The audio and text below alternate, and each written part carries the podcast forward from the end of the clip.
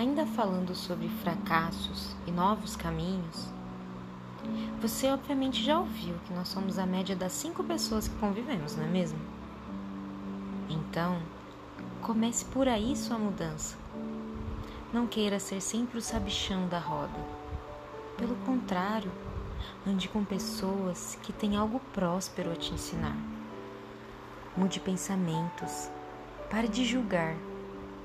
Deixe os preconceitos. Aceite mais. Viva mais.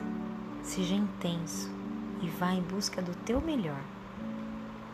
A vida pode andar difícil, está dando tudo errado, tudo sem graça, sem cor. Lembre-se, a tempestade é marcada por fortes ventos, trovões, raios, muita chuva, às vezes até granizo. Pode ser aterrorizante, mas quando passa, está tudo limpo outra vez. Eu sou Manu Miquelin, do Por Onde For Ilumine.